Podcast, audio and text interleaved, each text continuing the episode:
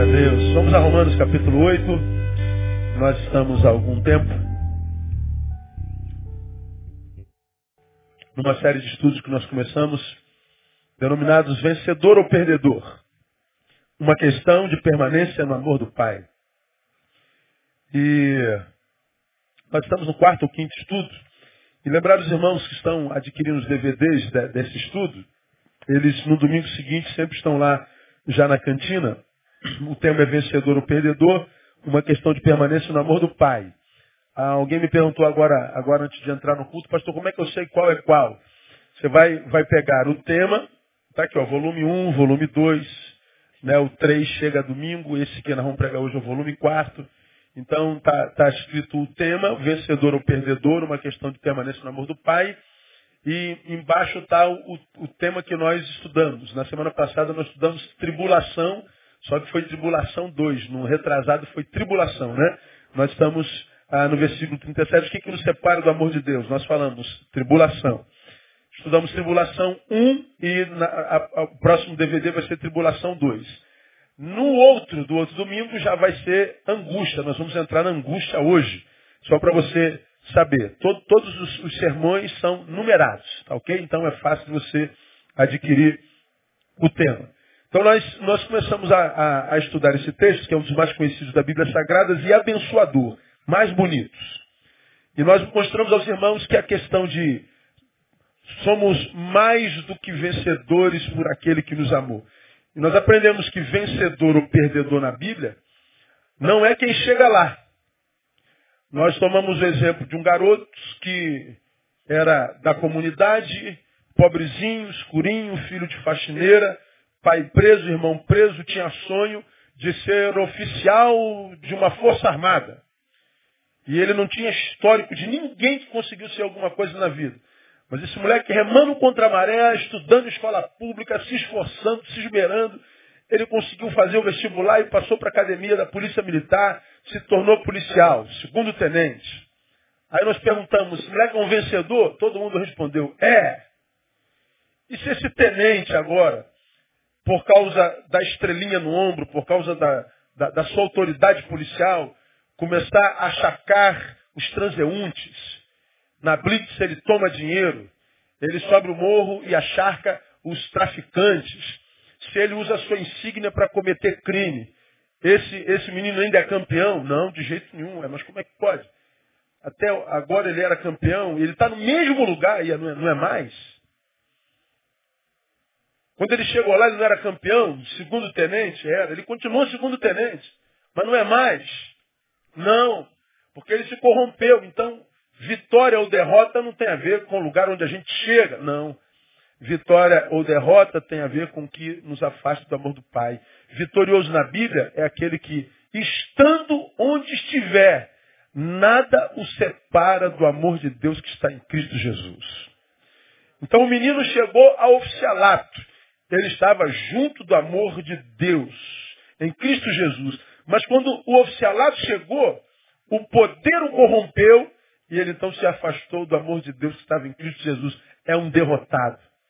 Então você pode ser presidente da república, derrotado. Você pode ser faxineiro andando em vitória. Você pode ser um bilhardário derrotado. Você pode estar duro feito um coco, vitorioso. Vitória e derrota tem a ver com estar ou não no amor do Pai. E Paulo nos ensina quantas coisas podem nos separar do amor do Pai.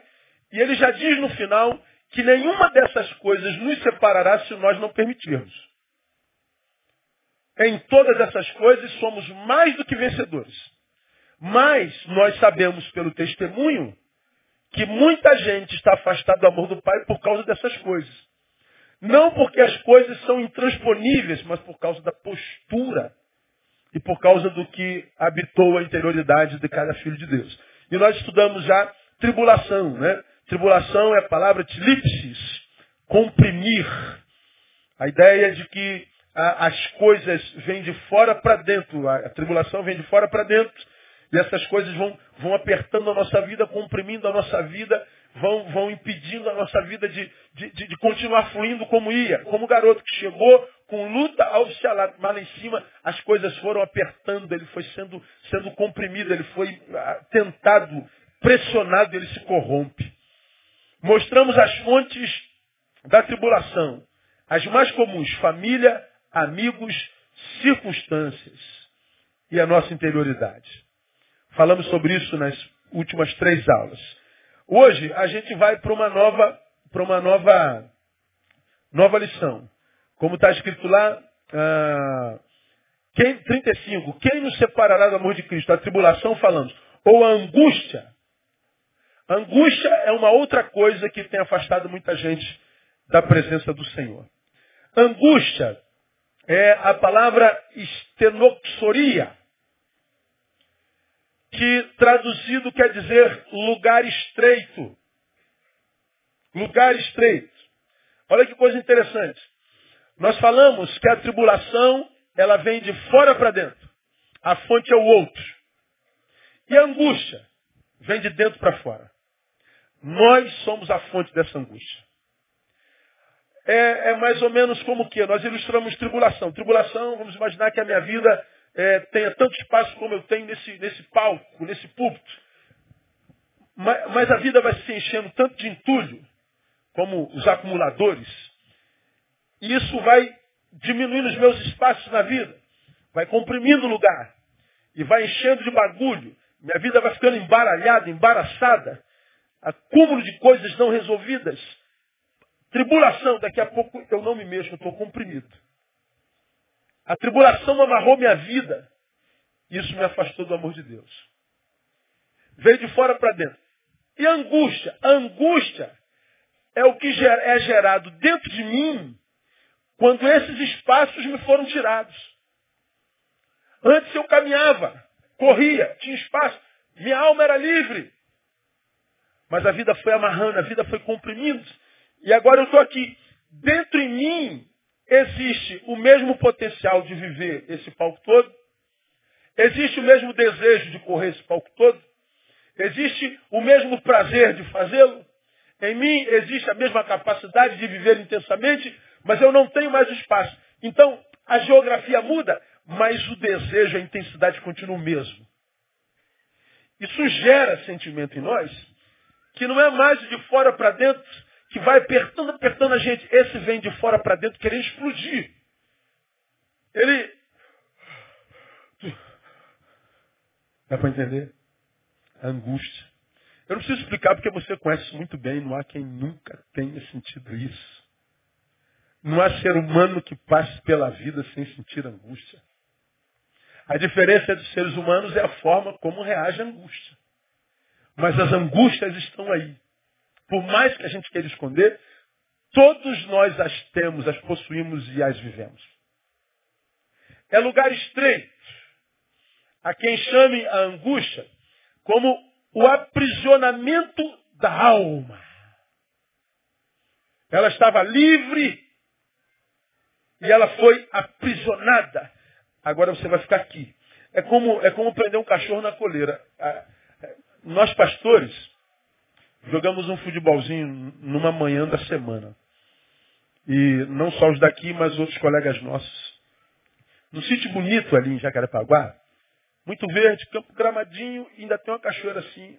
Depois de futebol, dá para tomar um banho de cachoeira.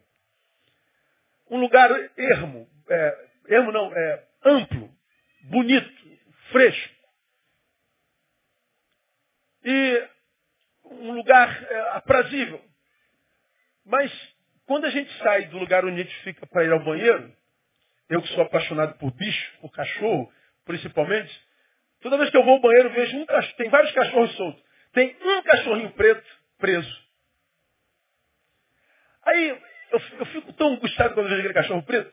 Aí eu olho para aquele lugar, são centenas, milhares de metros quadrados verde, e o cachorrinho preso na coleira de um metro.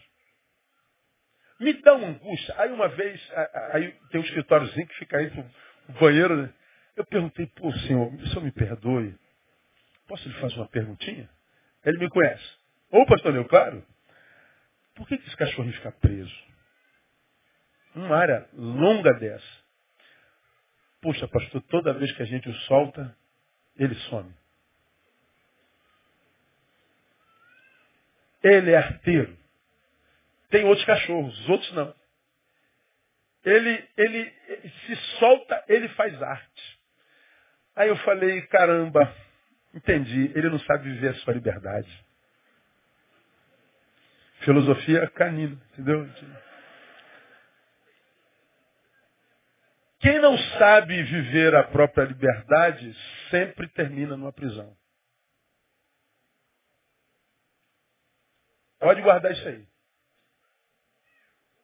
Quem não sabe viver liberdade sempre acabará numa prisão. As angústias são os sentimentos produzidos na prisão. Imagine se aquele cão olhando aquele amplo espaço, mas você está preso, tua alma está presa. O problema é que se a angústia não for tratada, e você ficar preso a essa geografia da alma por muito tempo, mesmo que depois desse muito tempo te tire a coleira que te aprisiona a alma, você não consegue mais sair dali. Você perdeu o contato com o amplo, com a vida, com a felicidade. Essa é uma filosofia humana, não é canina. Porque as cadeias que têm matado os homens, quase todas elas não têm grade. São cadeias sem portas, sem grades.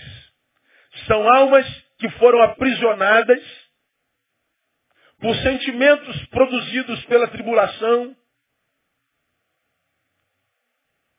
que aqui permaneceram por tanto tempo, que roubaram do sujeito a capacidade de ver a amplitude e a bênção de ser livre. São pessoas que olham para a vida e dizem, eu não vejo graça nenhuma nela, eu sou infeliz, eu. São os que adoeceram. É a tal da angústia. Não se deve brincar com angústia. Você pode pegar o psicólogo, você pode pegar o psiquiatra, você pode pegar o pessimista. Não, todo mundo sente isso, é verdade, todo mundo sente isso. Agora, nem todo mundo reage a isso que se sente igual. A Bíblia diz, sim, há tempo de sorrir e há tempo de chorar, é tempo de angústia. Mas, nós não podemos aceitar o choro como um status quo definitivo que rouba de nós definitivamente o direito de voltar a sorrir de novo. Então eu não, eu não posso aceitar a angústia como um status quo definitivo. Agora, Paulo está dizendo, nada nos pode separar do amor de Deus, nem a angústia. A angústia é inevitável. Mas no amor do Pai nós a vencemos. No amor do Pai nós a transcendemos. No amor do Pai nós não fenecemos nela. É disso que Paulo está falando.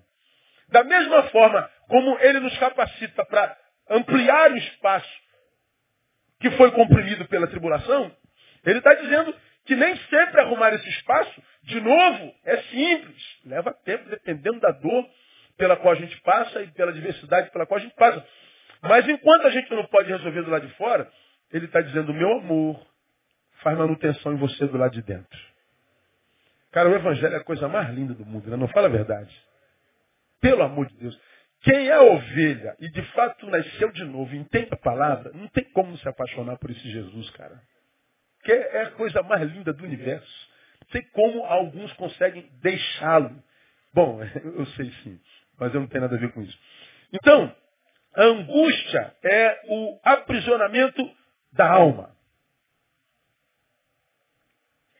Uma vez dito isso, eu quero mostrar para vocês como eu fiz com a, a tribulação, algumas fontes da angústia. Vocês vão ver que Diferente da, da tribulação, cuja, cuja fonte é, é, é, a família, portanto é, é material, é mensurável, a fonte é o amigo, traiu, feriu, A fonte são as circunstâncias, sei lá, diversidade, doença. São coisas palpáveis, são, são, são produtos materiais. A angústia, que é gerado dentro por causa da tribulação também, suas fontes de manutenção não são materiais. Deixa eu mostrar para vocês como elas são é, é, manutenidas, como elas são, são geradas e como elas é, é, se estabelecem dentro de nós enquanto angústia. Olha que coisa interessante. Primeiro, como é que a angústia é gerada dentro de nós? Como, é, como ela é gerada? Porque alguns de nós passamos pela vida e materialmente está tudo legal. Então, essas fontes de tribulação não são as fontes da angústia. Porque a fonte da angústia é a tribulação gera angústia, mas nem toda angústia é produto da tribulação. Dá para entender isso? Dá, não dá simples. Angústia é, é, é imaterial, é não mensurável. É como eu falo, está naquela área do ser que não dá para tirar foto, né? não dá para. Não dá, está lá. Então, olha de onde vem a angústia. Primeiro, vem como consequência da queda. Vamos lá atrás, lá em Gênesis capítulo 2. Abre a sua Bíblia aí, Gênesis capítulo 2. Vamos lá no versículo 16. É, Gênesis 3, perdão. Gênesis 3 registra o episódio da queda. Como você já aprendeu, a Bíblia é dividida em três partes. 1 e 2 de Gênesis, criação. 3 de Gênesis, queda. E de 4 de Gênesis até o final do Apocalipse, Deus tentando restaurar a comunhão com o homem. Três partes da Bíblia. 1 e 2 de Gênesis, criação. 3 de Gênesis, queda. De 4 de Gênesis até o final de Apocalipse, Deus tentando restaurar a comunhão com o homem. É só isso a Bíblia. No capítulo 3 é a segunda parte da Bíblia, é queda. A queda entra na história da humanidade. Nós nascemos em pecado, que nossos pais pecaram no Éden, e Davi diz, em pecado me formou minha mãe, a nossa mãe também lamentavelmente. E é essa, esse DNA consequente da queda veio com todos nós. A queda produziu algumas sequelas. Na mulher, você se lembra, diz lá o texto no versículo 16. E a mulher disse, leia comigo, multiplicarei grandemente a dor da tua conceição. Multiplicarei grandemente a dor da tua conceição. Ou seja, multiplicarei, não pouco, grandemente a dor do teu parto. Ou seja, a vida terá como origem a maior de todas as dores. Dizem que uma das dores mais contundentes que o ser humano sente na vida é a dor do parto. Já preguei sobre isso aqui e falei que a maior dor que o ser humano sente, que é a dor do parto, gera o maior bem que o ser humano tem na vida. O que, que o ser humano tem como maior bem na vida? Os filhos. O que nós temos de mais precioso veio com a maior de todas as dores. A vida é consequência da dor. Nosso maior bem, nossa alegria, a extensão do nosso ser, a preservação da nossa vida na terra, ela será a base de dores. Na minha concepção, quando Deus diz que multiplicaria a dor da nossa conceição, Ele não multiplicaria só a dor física. Ele multiplicaria a dor do ser nascente. Não é do ser nascido, não é o ato do parto. Mas ele está dizendo, por causa do pecado, vocês agora vão viver dores. Vocês vão viver sentimentos. Vocês vão viver adversidades. Vocês vão viver coisas que não precisariam viver se tivessem vivido corretamente. Então a dor, a, a, a vida, que é o maior presente de Deus, será marcado também por intercessões, privações e angústias. Depois do pecado, a terra se transformou. Você se lembra, está mais adiante, que ao, a, a mulher, a maldição foi dor multiplicada. A terra, ela produziria com dor também. O homem comeria com suor do seu trabalho. E o Éden? O Éden, que era a personificação do lugar paradisíaco, o lugar do prazer sem dor, o lugar da alegria como produto da graça plena e pura. Esse lugar passou a inexistir para o homem. Porque o homem e a mulher foram expulsos da onde? Do jardim. Vocês agora vão comer abrolhos. Vocês vão ter que comer do suor do rosto. Ou seja, o lugar da paz plena, como produto dessa graça plena, resultado da comunhão com Deus, foi quebrada. A vida agora será marcada pela angústia. Por isso, você pode ter tudo, absolutamente tudo no lugar. Planejou emagrecer 10 quilos, emagreceu 11. Planejou fazer um concurso e ganhar 10 mil, está ganhando 15. Planejou casar e ter uma família linda, é perfeita, marido, mulher e filhos. Conheceu Jesus de Nazaré e tem vocação, é chamado e é útil ao reino de Deus. Tudo no lugar. Vai ter angústia. E essa angústia é oriunda aonde? Da queda. Consequência da queda. Nós perdemos o jardim, o geográfico onde Adão e Eva estavam e o simbólico. A vida com a ausência do que a desqualifica. O pecado nos roubou isso. Isso é uma, uma, uma, uma coisa que nós vamos ter que carregar até a gente se encontrar com Jesus de novo. Até a gente voltar para a nova terra, para o novo céu, onde o Senhor será o Senhor de tudo e a equidade do reino e os valores do reino serão implementados naquele lugar. Porque enquanto não chegar lá, não adianta, você vai viver angústia. Bom, esse é um assunto que me, me como é que eu diria? É um assunto que me apetece, eu trabalho com, com gente angustiada o tempo inteiro, e eu vivo essa angústia o tempo inteiro. Tem dias que a angústia dentro é tão grande, que eu sento e fico falando com Deus, Deus, da onde vem esse troço? Aí, na, na cultura evangélica, eu sou quase é, anticultural. Ah, Ora, eu oro.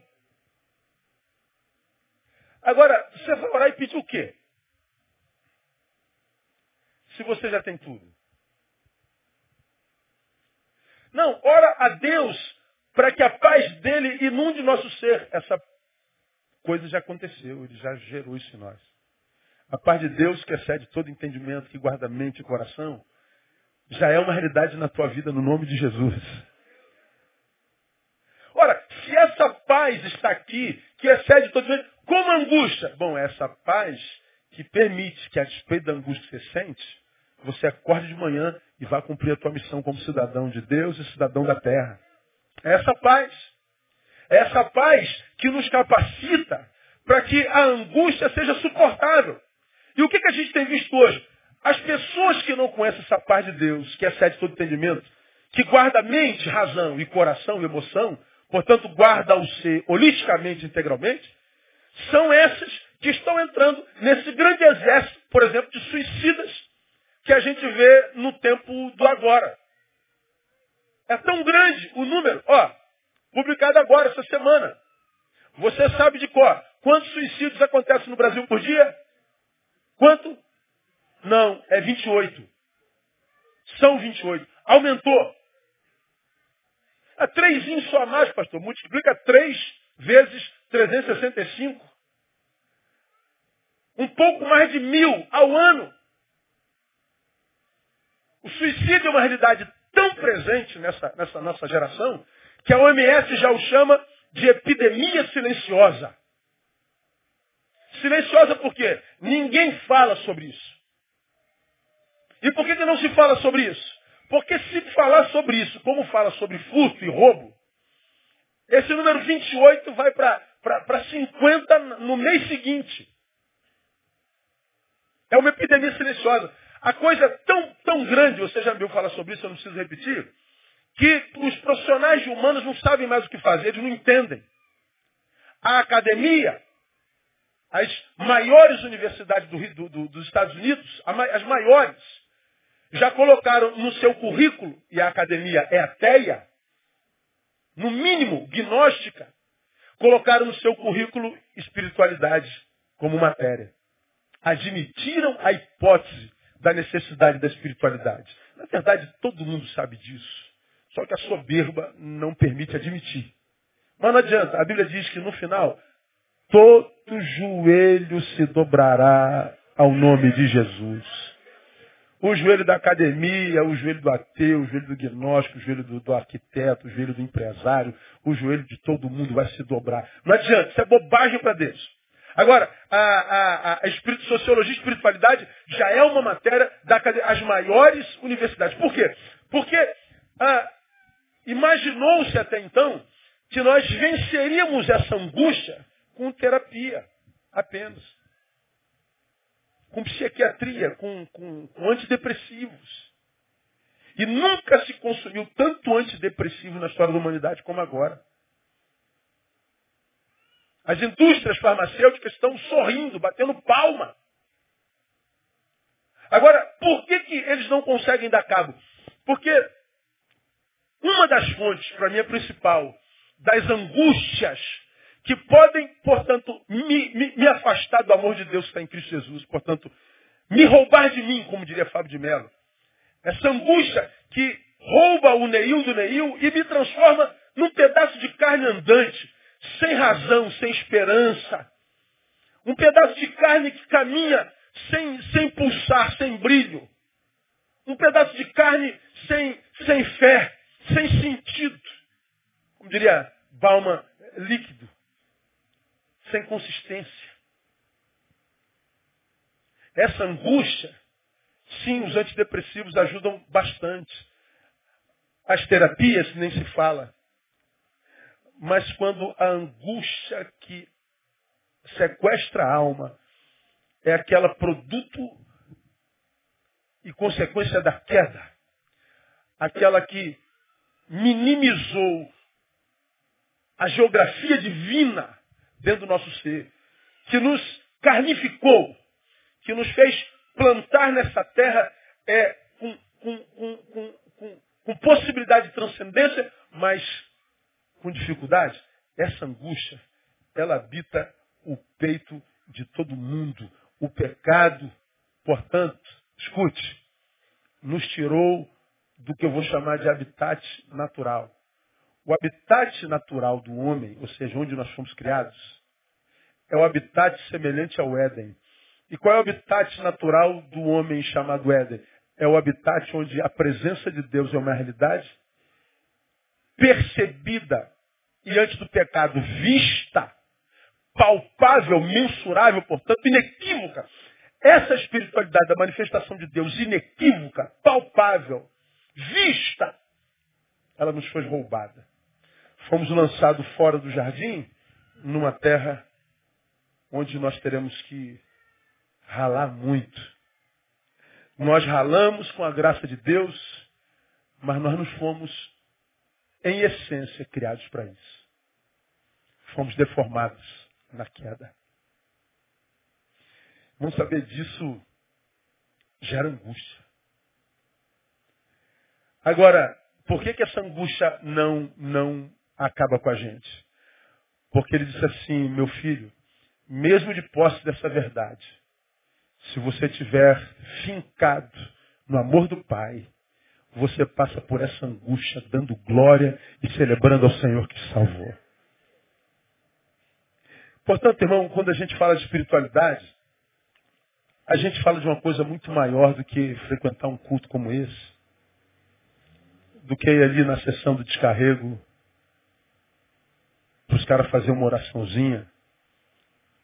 É muito mais do que pedir a Deus um carro novo, pedir a Deus que tire o demônio da batata da perna.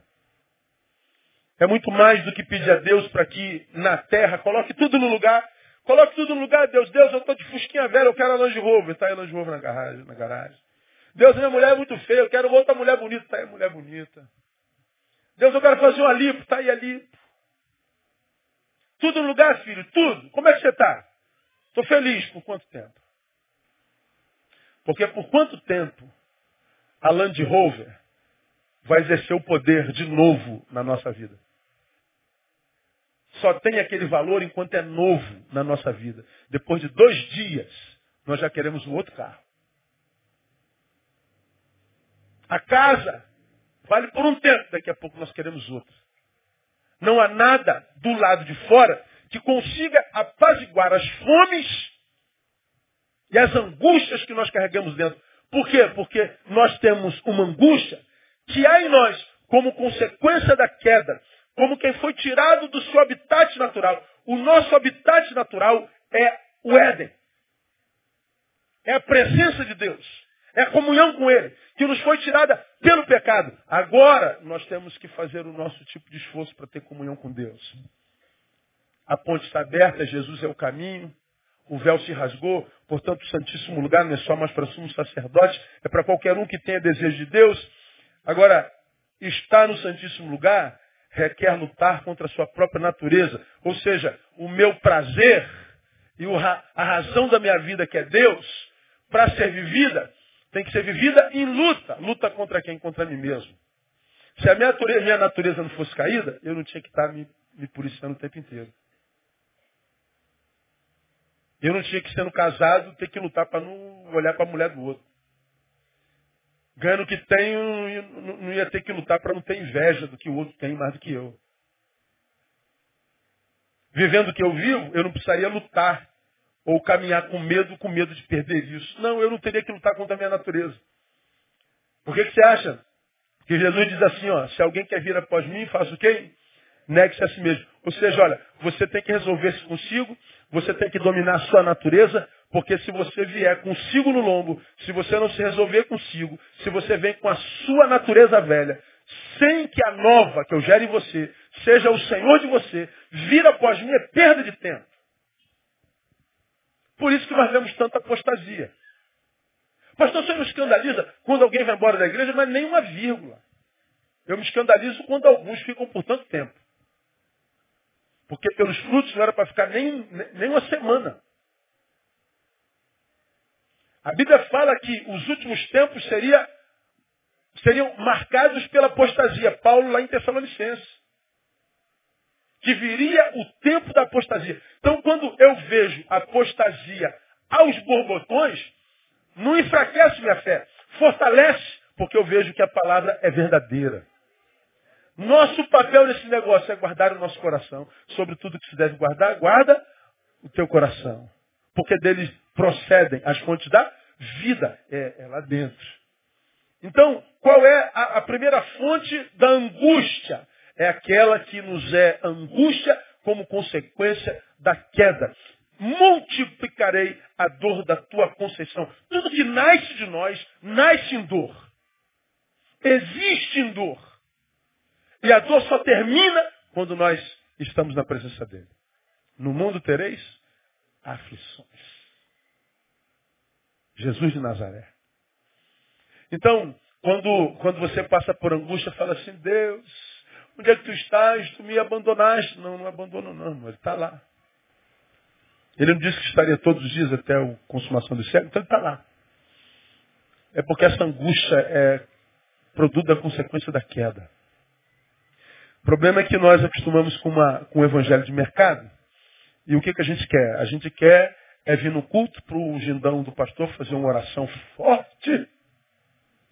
Depois da consagração que ele fez, aleluia no monte, pois que ele trouxe o óleo de Israel, as águas do Jordão. E agora nós vamos abençoar o povo. Aí você vem, passa aqui na porta da cura. Aí ele bota uma porta aqui, tu vai multidão na porta. Aí vai a multidão. A angústia vai passar se passar embaixo disso? Vai, meu filho. Mas dá um ofertão primeiro, né? Você tem que sacrificar. E o idiota dá.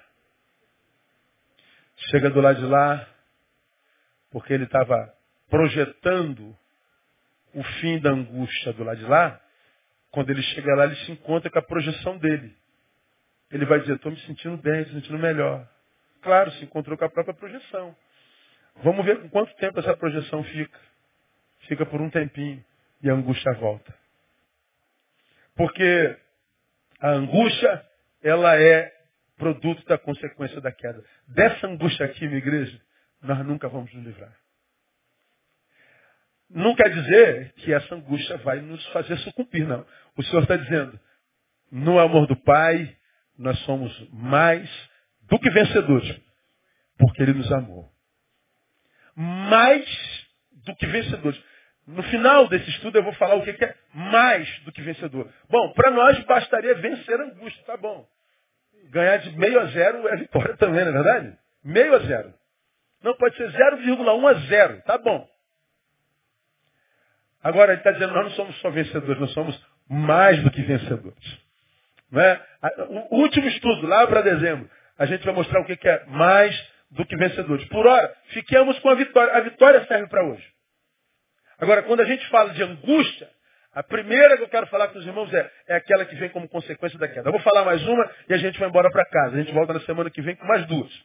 Qual é a segunda fonte ah, de angústia em nós? Origem. É aquela que vem como produto de uma consciência saudável. É angústia que vem como produto de uma consciência saudável. Não, peraí, pastor, não é uma consciência doente. Não, não, não, não. Por que, que eu percebo minhas angústias? Porque eu estou saudável. O louco não tem consciência das suas angústias. O homem que perdeu o juízo vai para a rua, tira a roupa. O homem que perdeu o juízo, ele não tem noção do juízo dos outros sobre a vida dele. Ele não tem cadeias com relação à própria imagem. Ele não tem noção da angústia que sofre. Ele não tem noção de si mesmo. O si mesmo dele não existe mais. Porque a consciência foi embora. Então, qual é a segunda fonte de angústia em nós? É aquela que vem como produto de uma consciência saudável. Aí, essa consciência vem de onde? Gênesis 2. Só que agora o verso 7. Olha lá.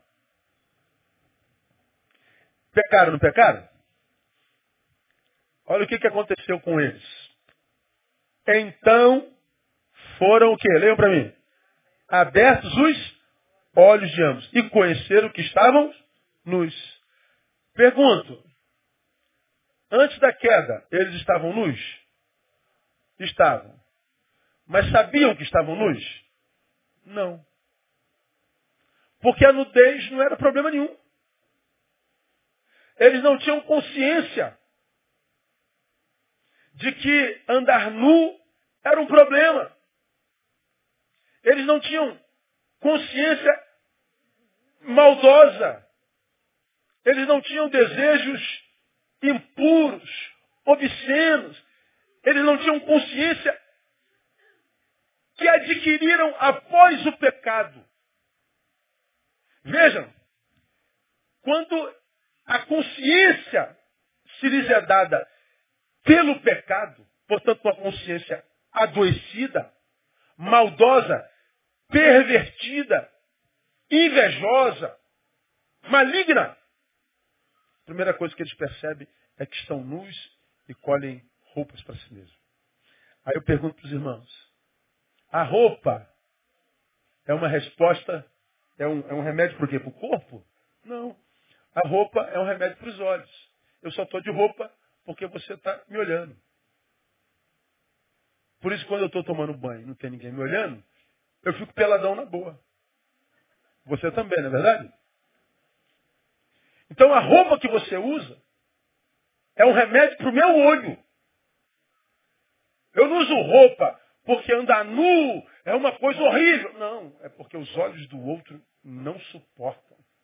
Por que, que os olhos do outro não suportam? Porque a consciência está adoecida. Dessa consciência adoecida, adoecida, veja, em seus valores, mas saudável na sua capacidade de perceber. Ah, tu pega um garotinho de, sei lá, nove anos, oito, está ali no colinho do, do, do é sua filha? Tá, quantos anos? Sete anos, está ali, ó, colinho do papai. Essa menina não anda na rua assim, ó, meu Deus, a economia brasileira vai mal, meu Deus do céu. Jesus, será que mês que vem meu pai vai conseguir pagar a mensalidade da minha escolinha? E esse livrinho novo que eu tenho que comprar? Será que meu pai produziu o suficiente para comprar esse livrinho? Eu vou ficar sem aula? Ai, meu Deus do céu. Como é que vai ser? Ô oh, Jesus, eu, é, é, eu ouvi dizer que essa geografia aqui de Realengo é muito perigosa. Eu não vou passar por essa rua aqui, não. Eu vou dar a volta. A criança anda assim? Por quê? Ela não tem consciência da sua geografia. Ela não tem uma consciência que discerne economia. Ela não tem consciência que discerne a realidade que a cerca. Ela é completamente sequestrada pela sua realidade imediata. Agora, à medida que nós vamos crescendo e a consciência vai ampliando, nós vamos, como, como, como um radar, como um Wi-Fi, buscando sinais. Nós vamos buscando as informações. Nós vamos nos globalizando. E as informações que nós temos não é mais só da nossa geografia imediata. Nós temos informações da China. Nós temos informações da Nova Zelândia. Nós temos informações do cometa que está vendo em direção à Terra e pode chegar até nós em 2022. Ai, meu Deus, será que esse... Meu Deus, 2022, quantos anos falta? Ver 14, 15, 16, 17, 18, Ai, meu Deus, 7 anos. Será que em 7 anos todo mundo morre? Ai, Jesus, tem misericórdia.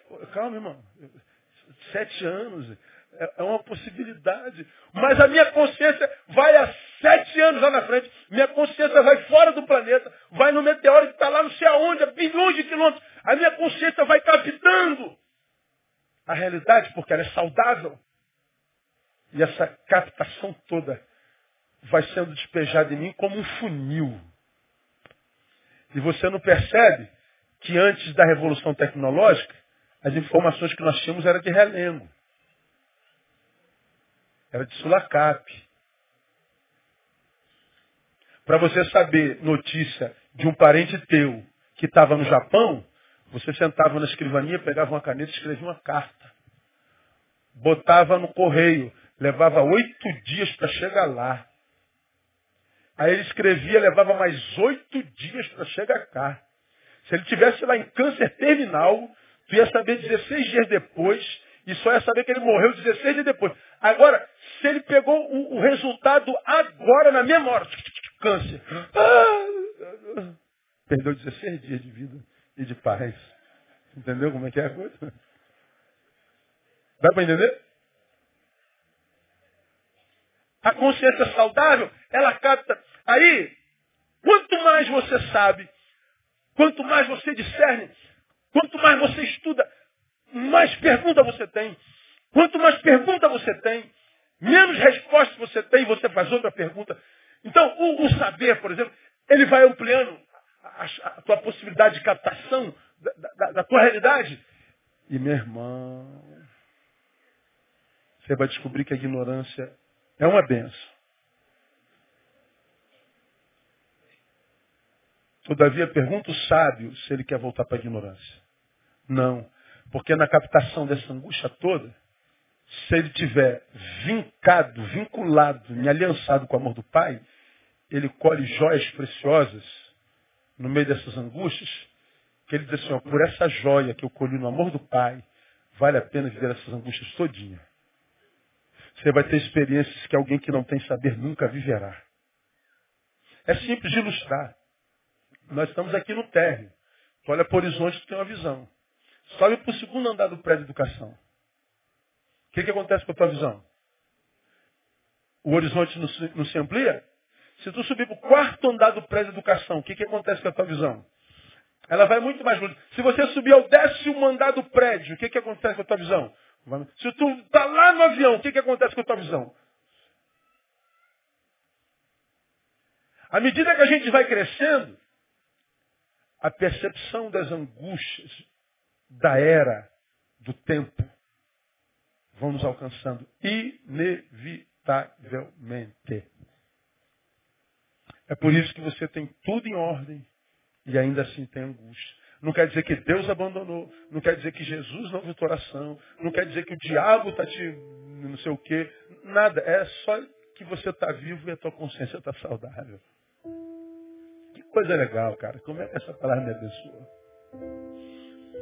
Somado a isso, né, essa é, é a percepção do, do mal imediato. Né?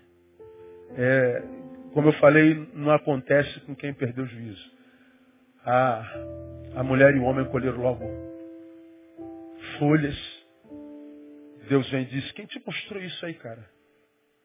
Quando Deus pergunta quem te mostrou isso, ele fala assim, quem adoeceu a sua visão sobre isso?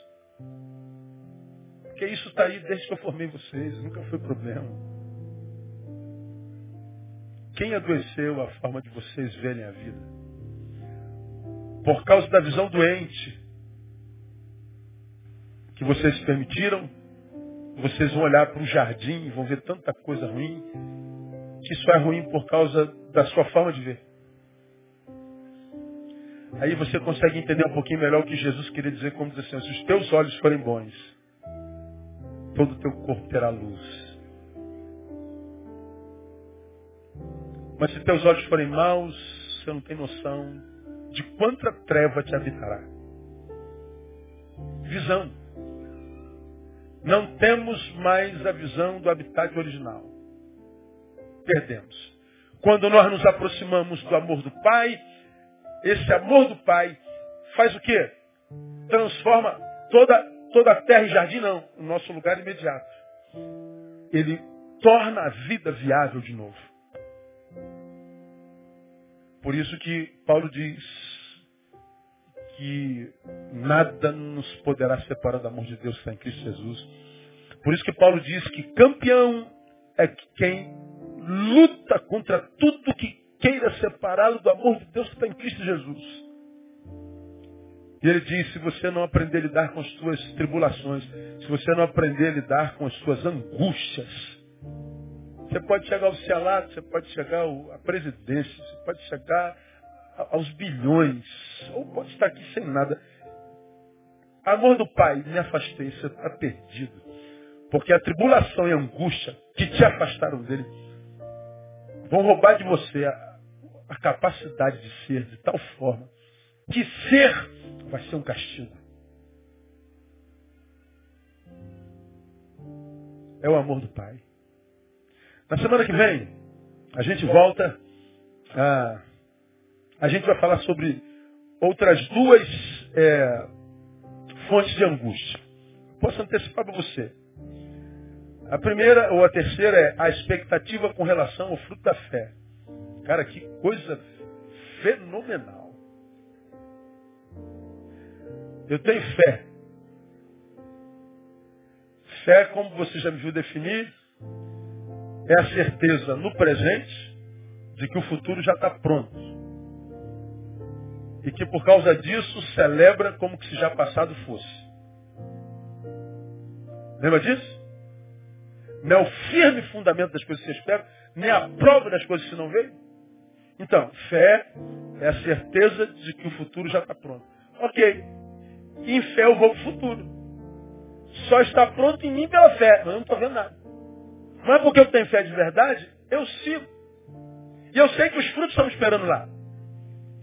Só que enquanto o fruto não vem, entre eu e ele tem uma expectativa gerada pela fé. Essa expectativa aqui é que eu vou falar sobre ela. É muito legal, é muito maneiro. Ah, o fruto vem? Vem. É como se o fruto fosse água. Está aqui, ó, pela fé, é a prova das coisas que se não vem. Bom, não dá para ver, mas pela fé já está lá. Então tu segue certo fim. Você já sabe que quando aparecer lá, the end, vai aparecer embaixo, viveram felizes para sempre. Você já sabe a história. Mas enquanto a gente não chega no fim, mesmo certo do final, essa expectativa. E a outra fonte de angústia, o mundo. Vamos falar do mundo? O que é o mundo na Bíblia? Né? Aí a gente vai vendo como a palavra de Deus é tão linda e é especialista em gente, né? Ela vai nos ensinando a ser gente, como gente tem que ser, e ela vai nos, nos é, capacitando, né, a priori, para que quando o problema chegar a gente já está pronto. Porque eles são inevitáveis. As tribulações são inevitáveis. As angústias são inevitáveis. Como nós lemos, a nudez, a perseguição. Nada disso é, é, é possível pular. Vamos passar por tudo isso. Mas ele diz, mas em todas estas coisas, somos mais que vencedores por aquele que nos amou. Aplauda ele, vamos ficar em pé, vamos embora para casa.